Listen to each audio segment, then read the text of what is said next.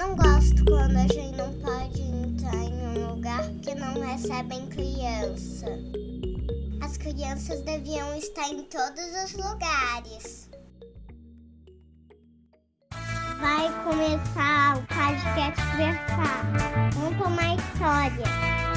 Está no ar o podcast Versar Práticas Artísticas, Maternidades e Feminismos. Vai ouvir hoje? Olá, eu sou a Priscila Costa E eu sou a Maria Flor. e este é o podcast Versar. Olá, gente! Estamos iniciando o nosso primeiro episódio de 2022. E é muito importante para nós crianças. É verdade, Maria Flor. O episódio de número 66 é uma edição especial que é um diálogo entre Brasil e Chipre que foi publicado em 2021 na revista Mesa. A conversa entre a Lívia Moura e a Cristelene Loisidol se chama Mantenham as Crianças na Sala, que é uma conversa por e-mails trocados durante a pandemia do Covid-19, naquele momento de isolamento social em 2020. Entre relatos cotidianos, elas abordam um assunto muito importante para nós, né, Flor? Sim. Que é a infantofobia. Infantofobia, a Lívia relata que é o medo por crianças que se torna medo de crianças. E elas também abordam como a infantofobia se relaciona com o capitalismo, que lugares as crianças ocupam na nossa sociedade e o que, que podemos aprender com elas. Esse episódio é um episódio bilíngue, a Lívia fala em português e a Cris em inglês, por isso, a tradução vai ficar disponível para vocês na nossa descrição do episódio e na nossa página podcastversar.com barra Cris e Lívia. E na página da revista Mesa, vocês também conseguem encontrar fotos, vídeos, links e vários outros materiais dos processos coletivos das duas artistas. A Lívia Moura nasceu no Rio de Janeiro em 1986 é uma mulher polvo e mãe de duas crianças, que eu tive o, o, prazer de conhecer e conviver com eles e com ela em 2018 durante a residência de artistas e crianças na Ecovila Terra Una. Ela é uma artista engajada em projetos sociais de educação emocional e economia solidária e criou em 2013 a plataforma Vendo Ações Virtuosas, que se tornou o tema do seu mestrado, que foi de 2016 a 2018, e do doutorado, que está ainda acontecendo, que ela começou em 2020, em Estudos Contemporâneos das Artes pela Universidade Federal Fluminense. Ela é autora do material didático Raiz do Afeto, voltado para as competências socioemocionais para o ensino fundamental, pela editora Raiz Educação, e atualmente mora no interior de Minas, onde produz pigmentos naturais para suas pinturas e desenvolve projetos de resgate e potencialização da cultura local. Suas pinturas participam de feiras de artes e importantes coleções de arte.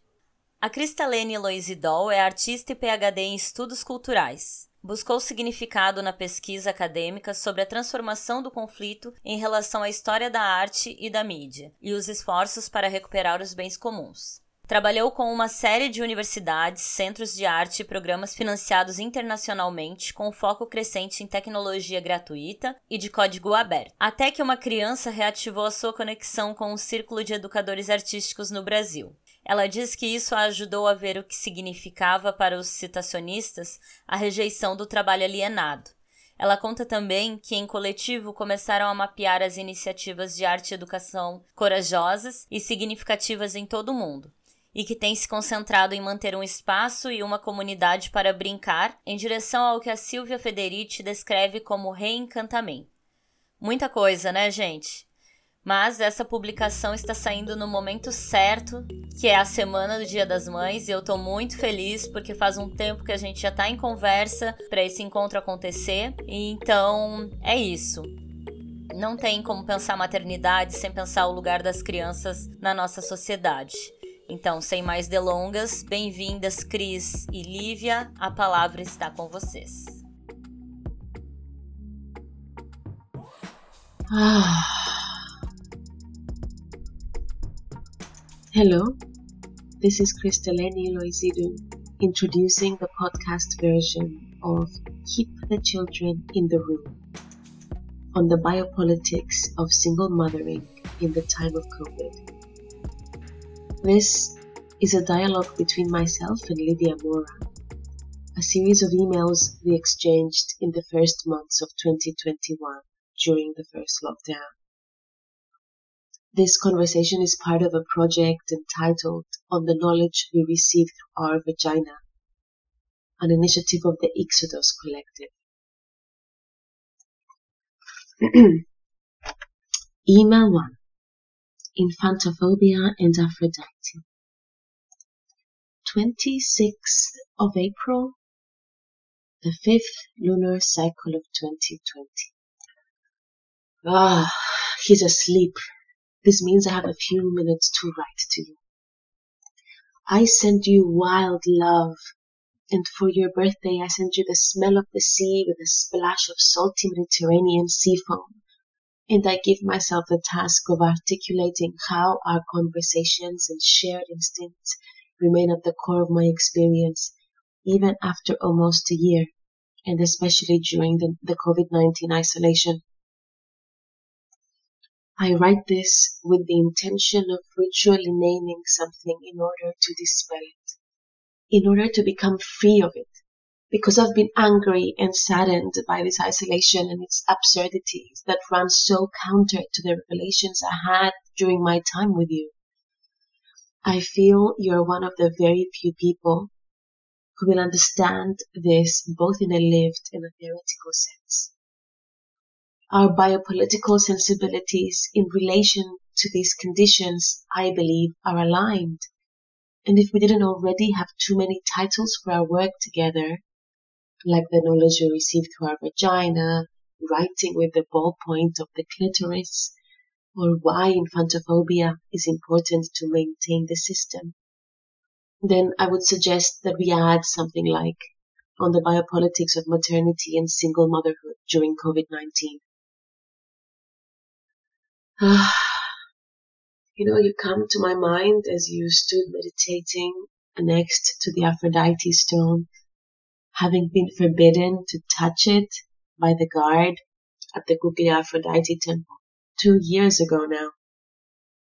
And I'm thinking of my sense of urgency at that time that we had to find a way for you to touch this because it was important, normal, even expected of visitors to touch the stone until recently. But this time the guard's attitude suggested that soon it would become harder for people to perform this basic and simple communion. That the stone might soon be surrounded by cameras or put in a glass display case.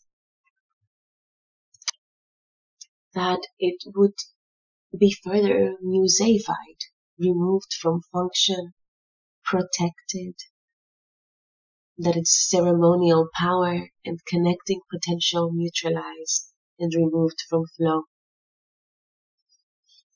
I reach out to you in your wisdom of that meditative state to process something.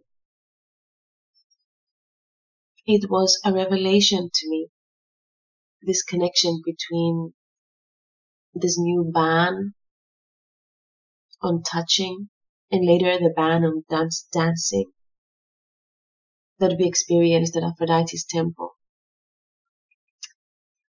And the COVID driven direction towards isolation, securitization, and sanitation. All this against ritual, against the spontaneous and viscerally creative response to our environment and to each other this marginalization of our playful instincts, of our exuberance, of our magic. Um, a social anthropologist friend made a connection between what I told him about our discussions and Mary Douglas's definition of matter out of place in relation to sanitization and cleanliness. And taboo we were at a coffee shop with a with his friend and he illustrated his point by taking a little soil from a nearby potted plant and throwing it onto the table. It was weirdly upsetting and I think that this disturbance is what you were talking about. you talked about children being considered disturbances during an academic lecture or a political discussion, and about our anxious attempts to stop them from naturally touching things in a museum, from eating sand, from sneezing everywhere, hugging everyone, and offering a bite of their half eaten food to a new friend. So here is a question I'd like your help with. Is it just my experience or is the COVID-19 dictum for social distancing between everyone, not just between those who choose this or who need this, right? So isn't this dictum for social distancing an instance of infantophobia? A paradoxical directive that marginalizes and oppresses children and all those who are unable to follow this, either because it goes against their intuitions or their needs. Isn't it a clear red flag when measures prioritize fear of death over community support? Isn't this utter dismissal of spiritual and other kinds of responses to the situation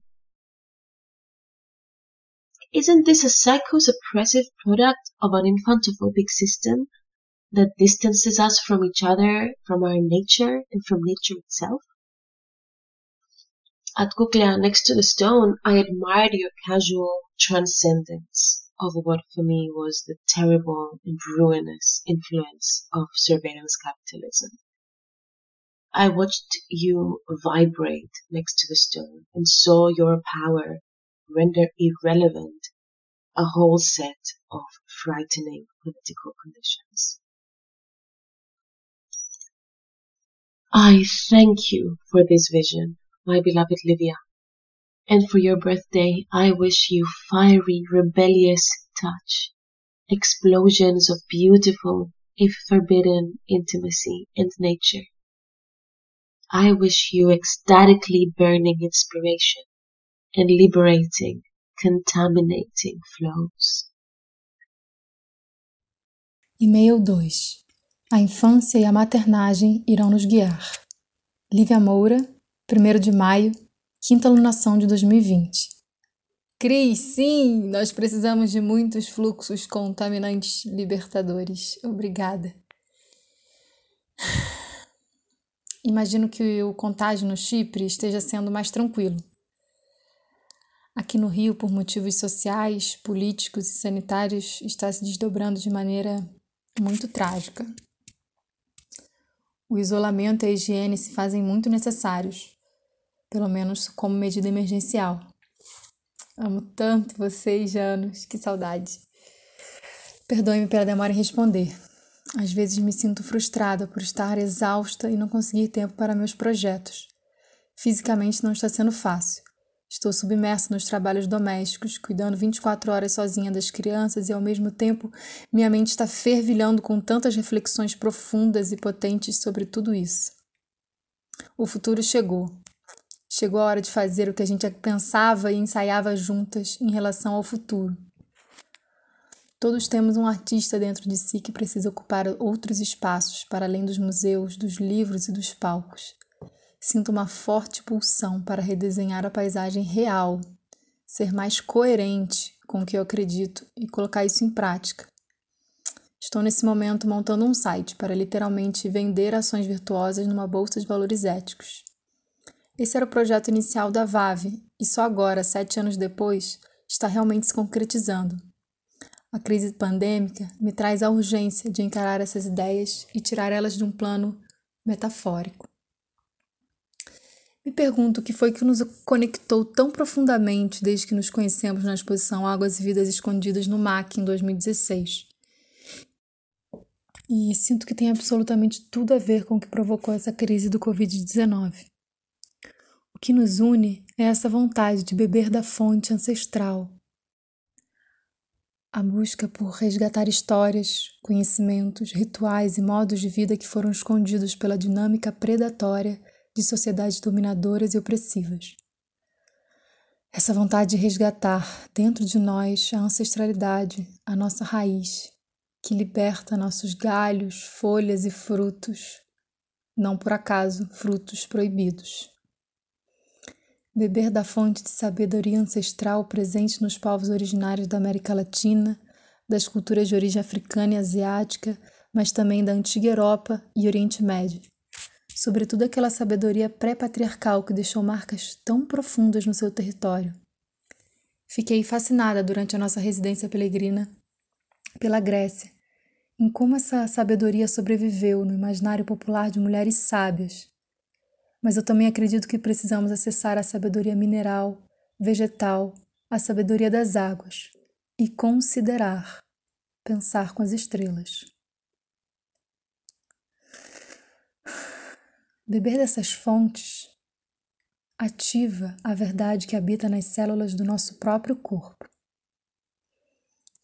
É um resgate para que a gente possa acessar a nossa própria verdade, a fonte de sabedoria imemorial que habita em cada um de nós.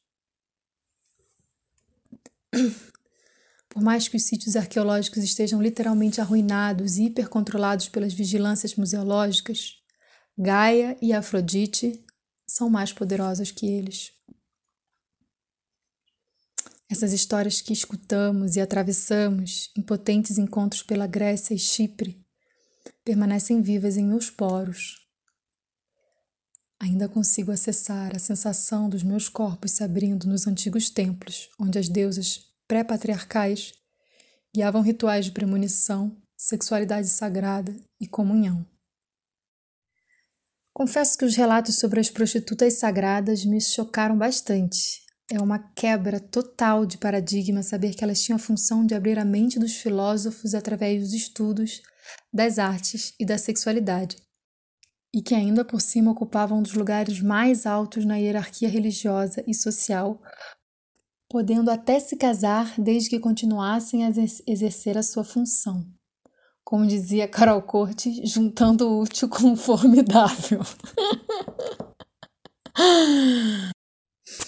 Dois anos depois, ainda estou colhendo os frutos, irei demorar muito para conseguir colocar em prática todas essas experiências de abertura mental espiritual. Você me pergunta se as medidas de isolamento não são uma expressão dessa sociedade infantofóbica. Acho que, na real, essa crise é a consequência de uma sociedade infantofóbica. Quando eu falei com você de infantofobia, era mais no sentido de uma biopolítica do que de uma necropolítica.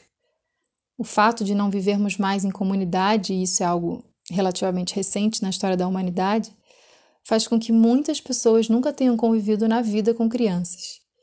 Isso gera medo e aversão irracional com a presença e o descontrole que gera uma criança sendo criança. Sobretudo porque o design das casas e de todos os ambientes de uma cidade ocidentalizada contemporânea favorecem a inadequação da criança. Outra coisa que cria uma aversão irracional às crianças é o fato do adulto não ter podido viver a sua própria infância no sentido amplo, tendo a sua criança interna reprimida é comum não tolerar a presença de crianças que se expressam plenamente como crianças, fazendo bagunça, gritando ou chorando. Essa estrutura de família burguesa, pai, mãe e filhos numa casa, separa as crianças do convívio cotidiano com outros parentes, sem contar com as mães solteiras. Antigamente todo mundo convivia com um sobrinho pequeno ou um primo e de alguma maneira sabia conviver com crianças. Mas a palavra infantofobia não tem sido usada, inclusive por nós, somente nesse sentido. Mas sim num sentido mais amplo, onde a maternagem se torna um estorvo social que atrapalha a hiperprodutividade do sistema capitalista. Pois é conveniente para o sistema nos manter submissas e em situação de precariedade. É conveniente que a gente acredite que somos inúteis e subprodutivas quando, na verdade, estamos oferecendo trabalho gratuito crucial para manter o sistema, criando os futuros trabalhadores do sistema. O isolamento exacerba tudo isso, mas é algo que poderá também ser usado como uma chave para uma inflexão. Eu acredito que o sentido de infância e de maternidade irão nos guiar na saída dessa crise. As soluções virão de pessoas que estão na base da pirâmide, das que estão vivendo sob pressão, de nós, mães, e de todas as pessoas que exercitam a maternagem em relação ao planeta. O sentido de infância, com sua criatividade, ruptura de padrões e a naturalidade em se misturar com areia, pedra, plantas e animais todos os buracos do corpo, são a chave para reencontrar nossa estrada como humanidade. A infantofobia é necessária para a manutenção do capitalismo. Num mundo convivial, como o dos indígenas aqui no Brasil e das antigas sociedades matrifocais no Chipre, crianças e idosos não são um problema, eles são nossa fonte de sabedoria, sustento e alegria. Nós, mães solteiras, estamos vivendo momentos pessoais extremamente difíceis por conta do isolamento. A maioria das atividades não fecharam, mas as escolas fecharam. Afinal, nós mães não fazemos mais do que nossa obrigação em ficar 24 horas trancadas com as crianças em casa. Mas, como diz a Mariana Pimentel, que se autodenomina uma teórica doméstica, isso não é um problema pessoal nosso, é um problema político que o capitalismo impõe sobre nossos corpos. Agora estou passando por um curto período de quarentena na A Casa Lar, no Alto da Boa Vista. Esse espaço de residência e comunidade organizado pela Carol Cortes, onde você esteve por alguns meses no ano passado com Janos. Esse lugar que já abrigou muitas reuniões da VAV, rituais com medicina sagrada indígena, de cura holística e tantos artistas fora da caixinha. As minhas crianças estão soltas na mata enquanto tento terminar esse e-mail. Passei dois meses confinada com elas e minha mãe dentro de um apartamento. Enlouquecedor. Sei que as mães solteiras estão numa situação mais frágil, mas a própria família burguesa, pai, mãe e filhos, também não é uma estrutura que favorece ninguém. Crianças precisam ser criadas por uma comunidade e não por duas pessoas que as depositam na escola para passar o dia trabalhando fora de casa e voltar exaustas para trabalhar em casa. Quito, meu filho mais novo, agora se esconde debaixo da mesa, na expectativa que eu corra atrás dele na mata. Vamos fazer um brownie agora. Tenho tanto a trocar contigo sobre esse momento, sobre a economia, sobre o sistema cardíaco e sobre a circulação das nossas emoções. Vamos nos falando. Muita luz e amor sempre. Lívia. Email 3 Infantophobia and Hygiene. Written by Cristaleni Loisido between the 8th and the 21st of May, the fifth lunar cycle of 2021. Read aloud and adapted one year later on the 15th of May 2021. My Livia, I let my imagination run free with you in the woods. I imagine Jano climbing trees to catch up with your little ones while we think together, share the chores, organize and connect with other women around the world, cultivating our understanding and the reach of our ideas. I returned to our time at Akasalar a year ago and to our conversations. I also time travel back and read the email I sent to you before you rewrote your previous email for publication.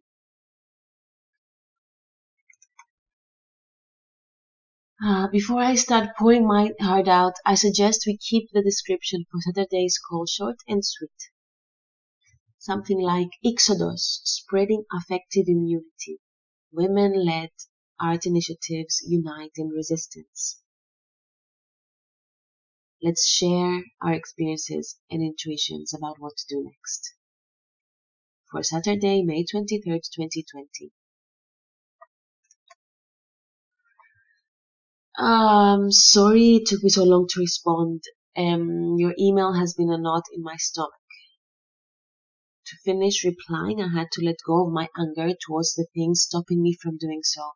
The difficulties I faced in finding the time and the clarity to finish this letter became simple and difficult realizations around my position as a single mother and a single mother under COVID-19 isolation. My anger has been directed against everything that makes it hard for me to keep our pact of helping each other live and raise our children by a shared code of connection, freedom in nature, and clarity in their emotions. I have been alone, exhausted, afraid, resentful, and refusing to accept the futures spelled out by the global lockdown and isolation policies, and the hidden difficulties and conditions that confine me and my son, and that keep us alone, together, seemingly endlessly, for months. It all makes it hard for me to connect with you and to make a tangible reality of the miraculous zeitgeist of our sentiments and ideas. It was a struggle for me to meet you in a place of optimism. The notion of infantophobia has been a very powerful lens for me and a tool. I wonder whether my continued preoccupation with it has drifted away from your intentions. I don't feel that it has, but it is such a difficult concept to define. Here is my quick attempt at a definition. Infantophobia is a fear for children that becomes fear of children. It is the underestimation of children's wisdom, their kindness, their connection with truth, of their abilities, and the amazing depth of their perception. An underestimation that you can find within institutions and in the rise of oppressive policy in various aspects of life, in the discipline of education, the lack of faith in their, in our bodies and immune systems that massively led to a move away from natural childbirth, for example, that has replaced nursing with a massive powered powdered milk industry, and the delegation of childhood to an unnatural world of simplified, cutified, compromised, disconnected images and concepts, of plastic toys made for optimal development aka closed-ended learning in so-called safe, clean environments and simulacra. It is a fear of childhood, a fear of what children can reveal, especially if they're allowed to run free as much as they like or need, especially if they get to taste the earth and each other early on. Calling out this infantophobia is to realize that we have been breaking our children we are doing it in the name of safety, and this contains the silencing and pushing down of the child inside ourselves, our denial of instincts, like the fact that women know how to give birth, a denial of our own hidden knowledge, of our own wonder in the world, of our own indigeneity, and the silencing of the fact that this starts with our own connection with nature. Don't we en masse hide our children from our real lives don't we keep generating spaces and circumstances where children aren't allowed to be? Don't we teach them that the responsible thing is to finish their homework and ignore their desire to run, climb, or laugh, get soaked in the rain, that such desires are ridiculous, inappropriate, and dangerous? Wouldn't it appear, according to a phenomenological approach to education, let's say, that the purpose of our education system is to produce children that are able to ignore their desires and instincts in order to stay put and keep doing paperwork? Don't we hide our most significant conversations and decisions from our children? Don't take the children out of the room, you told me, citing an indigenous leader. Parenthesis, I wonder what he thinks about COVID 19. I understood his words to mean that the decisions that we take in a way that is hidden from our children are de facto against their interests. Decisions that would be dangerous to them and to us. Products of things that we don't want to expose them to. Like waging war, committing violence, making a difficult policy decision so choosing not to take our children out of a room means not to let such decisions be made at all. It means to remain responsible towards them and so to ourselves and so to each other. Not to treat them as lesser creatures, but to show them true respect. To show true respect to life and to nature.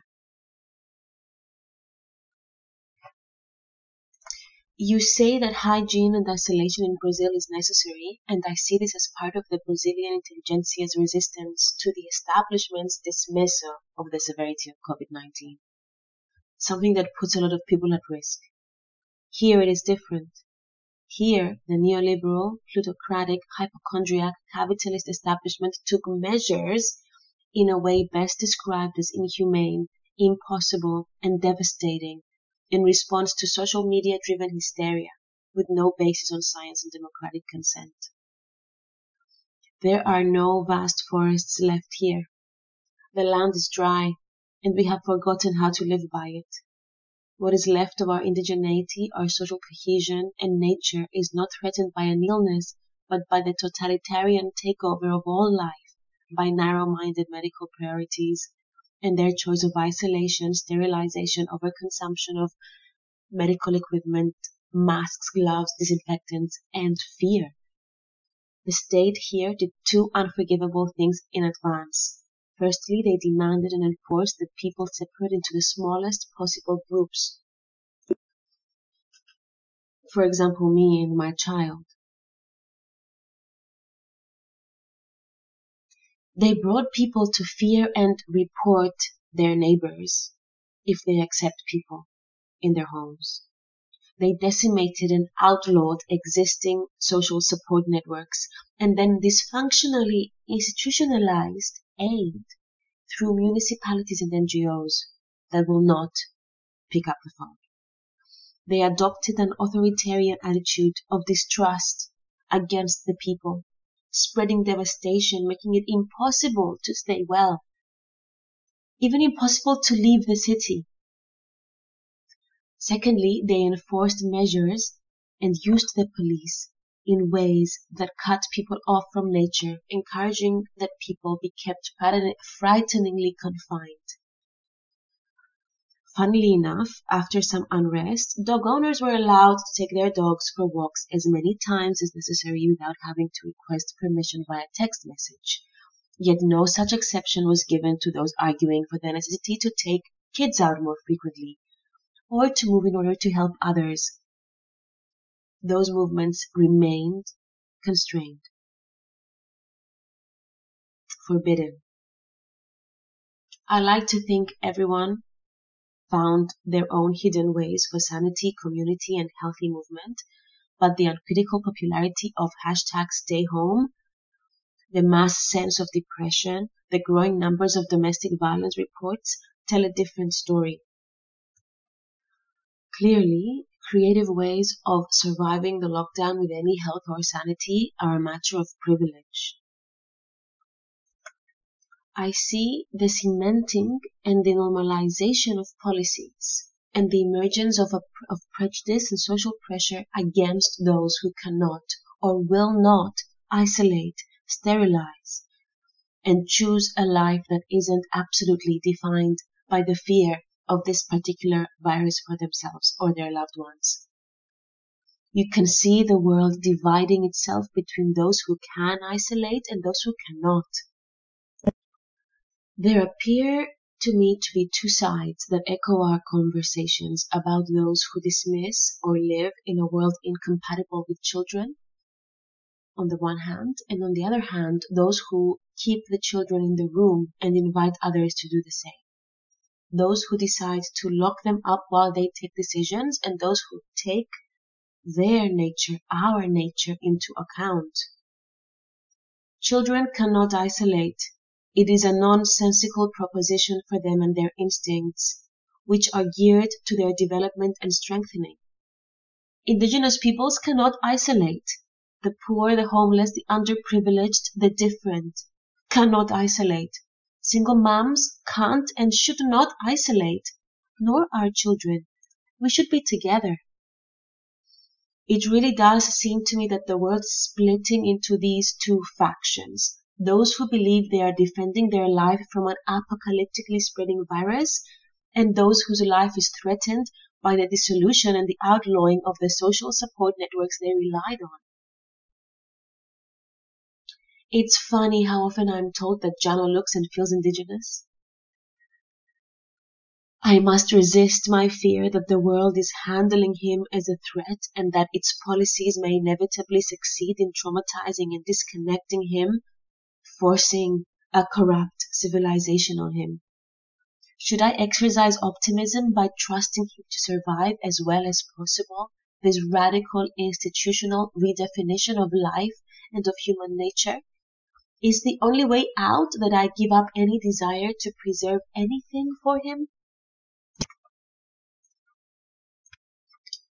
I am reminded again of the image of you meditating next to the Aphrodite mother stone, defying the monumentization and the museification of life, defying, defying the cordoning off of ancient temples and locations from their powerful histories, defying their surveillance and control that bans us from living them, feeling them, performing, expressing and connecting in them and only accepts that we tour and photograph. I must tell you, it feels that it feels that there's a continuity here between one, the logics that dictate that there can be no dancing in the archaeological site without a license. Basically isolating these powerful locations and artifacts from meaningful community. And two, the logics that make it seem logical in response to a pandemic to have a heartless and top-down imposition, isolation, and outlawing of community support, where you need to get police approval over SMS in order to go out and help people in need, and are only allowed to do this once a day for a maximum of three hours. I am also reminded of the image of you guiding people through a ritual portal last year at the tropical burn ceremony. And I pray to you, Livia, Guardian, Mother, Lilith, Yemanja, Aphrodite, Mary, and for all my isolation, I find hope in waiting to hear more about your plan. In the same way I saw you vibrate above those forces trying to constrain the goddess, and in the same way you keep finding ways to connect, mobilize, culture jam, and explode gently through all sorts of chains with your visual material. I look to you now for an answer. How do we rise above this? E-mail 4 Megalópolis, Crianças e Pedras. Lívia, 10 de agosto, oitava alunação de 2020. Amada, estou aqui de volta. Reli ao longo dos últimos meses diversas vezes seu e-mail sem conseguir responder. Tem muita verdade cortante na sua escrita e isso incomoda. Suas palavras são radicais, radicais no sentido de raiz. Você me coloca diante da sombra, diante da inquietante face oculta da lua, Lilith, remexendo fezes que evito olhar. Tive que deixar suas palavras decantarem para conseguir tirar algum adubo delas, em nome da fertilidade de Afrodite. Além disso, os últimos meses foram uma ventania. Parece que me atravessaram anjo de vida. Passei por momentos maravilhosos e libertadores, mas também doloridos e extremamente difíceis. Processos de troca de pele, abandonando velhos padrões mentais e mergulhando em muitas incertezas. Passar quatro meses confinada num apartamento na cidade do Rio de Janeiro com duas crianças super energéticas foi um dos aprendizados mais complexos que já atravessei. Isso só reforça o que, como mãe solteira, já era uma urgência: construir uma vida comunitária, menos infantofóbica e mais conectada com os ciclos da natureza. Eu te escrevo agora das terras altas da Mantiqueira, uma região muito preservada e mágica, Nesse momento, meu fi meus filhos estão correndo na mata, inventando infinitas brincadeiras: caçar gerinos, carregar lenha, afiar galhos com facas pontudas, fazer jogos, cavar buracos de argila e contemplar o nada, ou melhor, o tudo.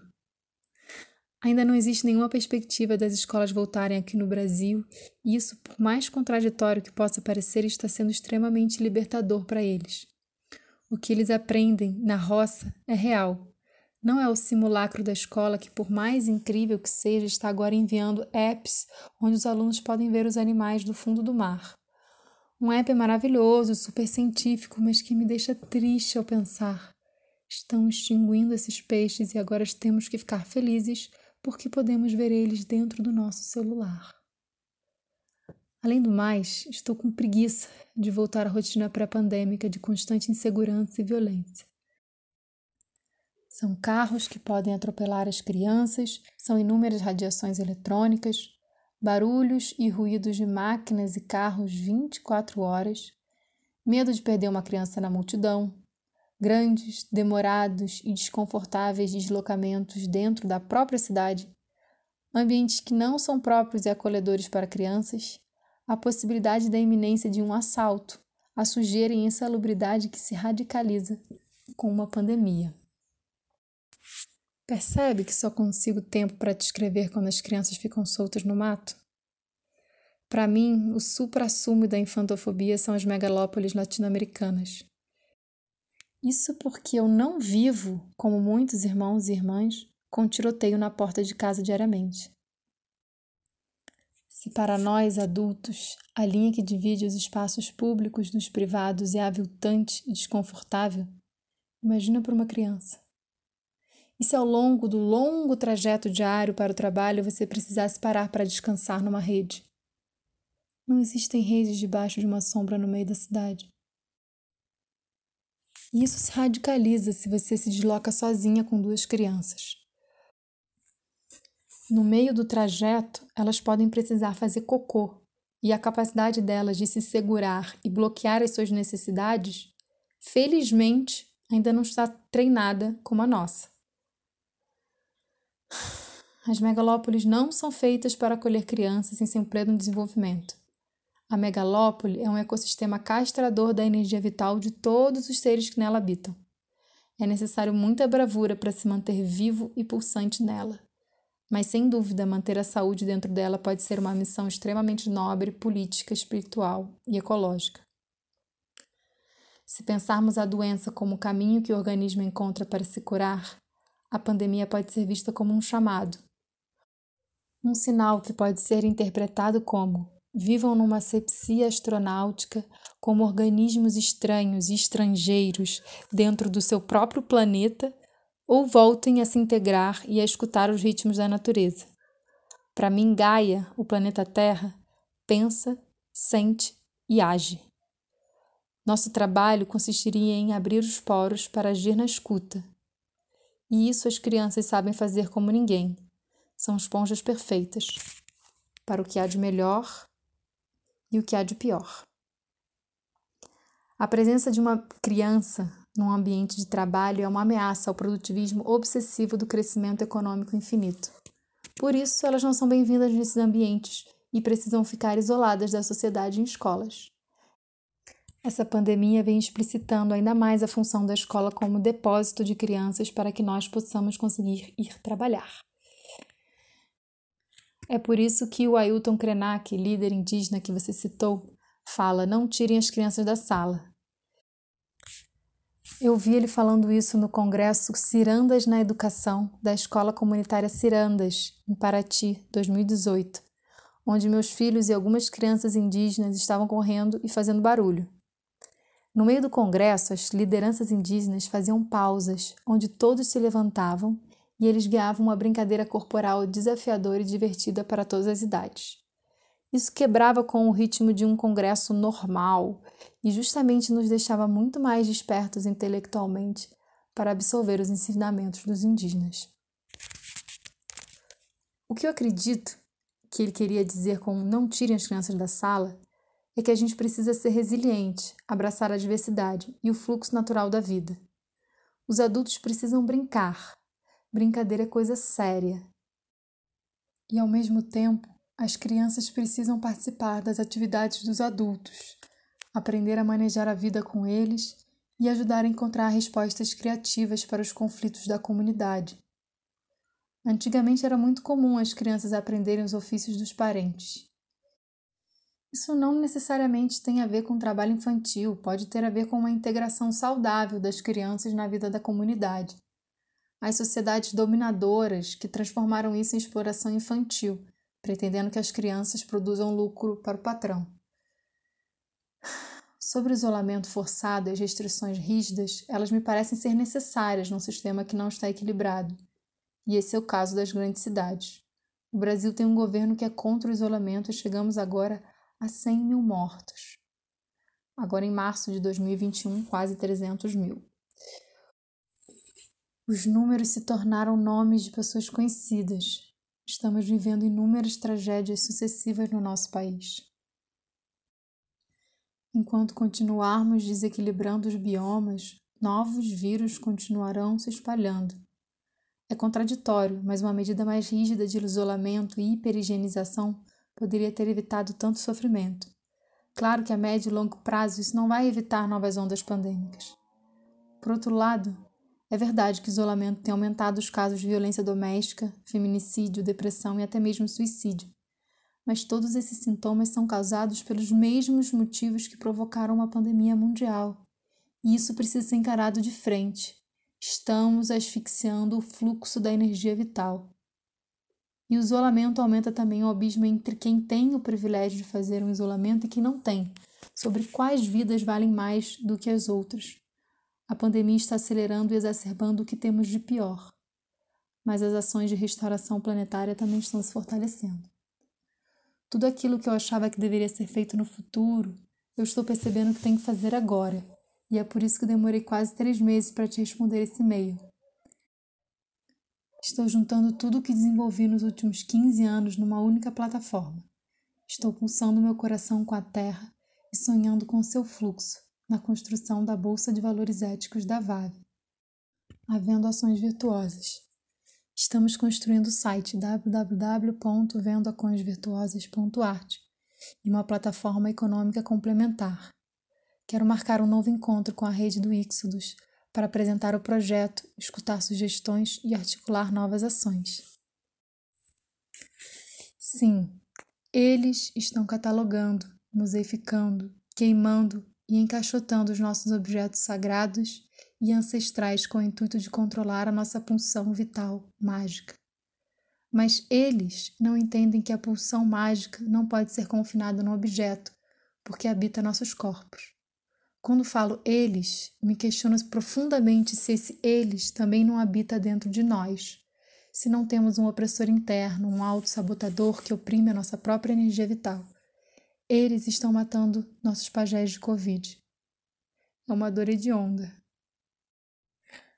Mas eu tenho certeza que a cura dos pajés corre pelas nossas veias.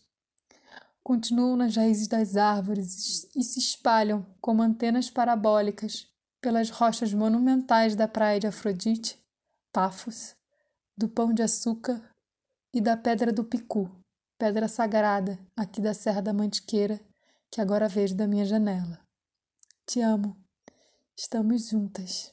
Saudades imensas de vocês.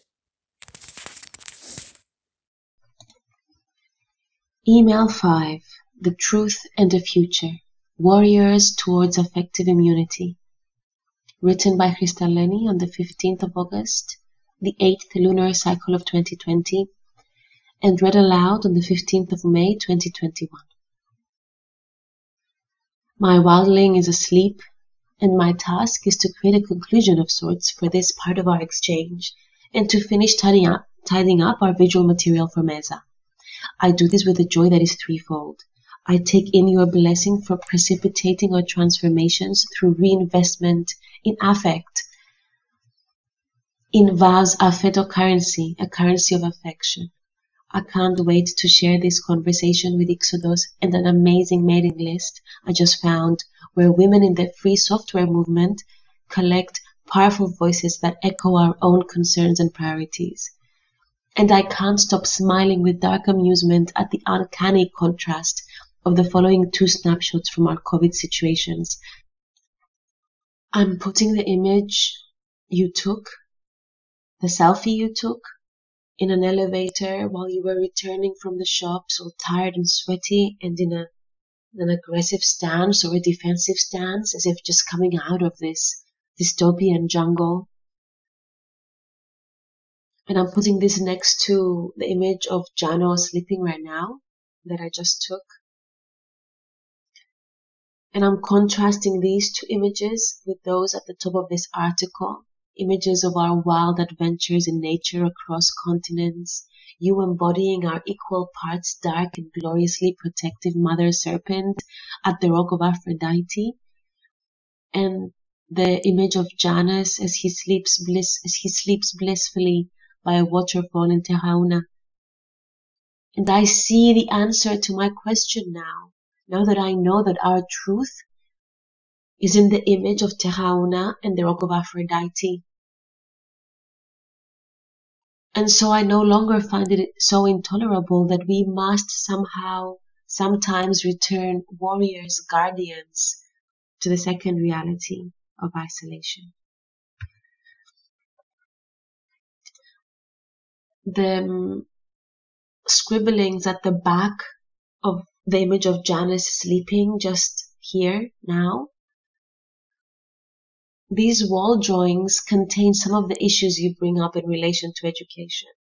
Some of them were made in anxiety as he was hoping to be stopped, taking a pen to the wall, his lines inevitably reflecting my own anxious disconnection while doing something else, most likely being sucked into a screen trying to either work to provide or to understand what was happening around us, while other drawings were made in delight and with my encouragement and participation to add more color to our surroundings as we sought activities over which to connect and learn from each other, share meaning and boundaries, and transcend the limitations of our immediate environment.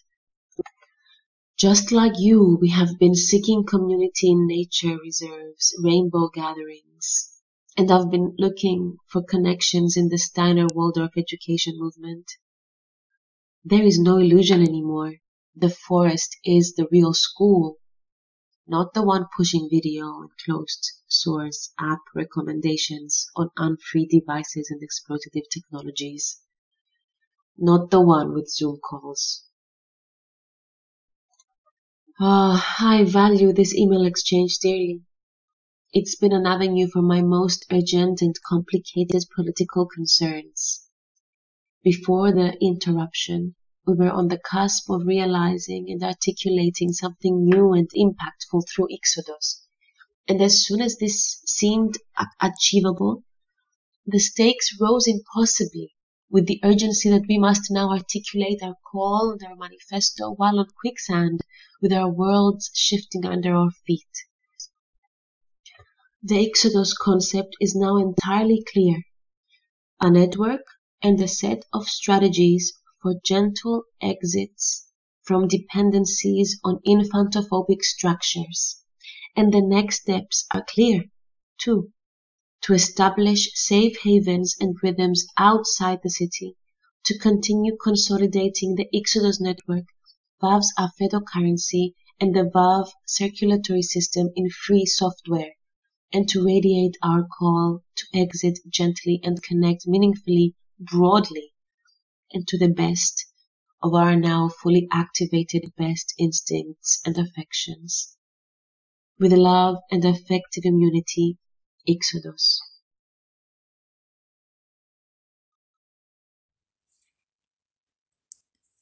E-mail 6 Floresta Escola Lívia Moura 10 de dezembro de 2021, primeira alunação de 2021.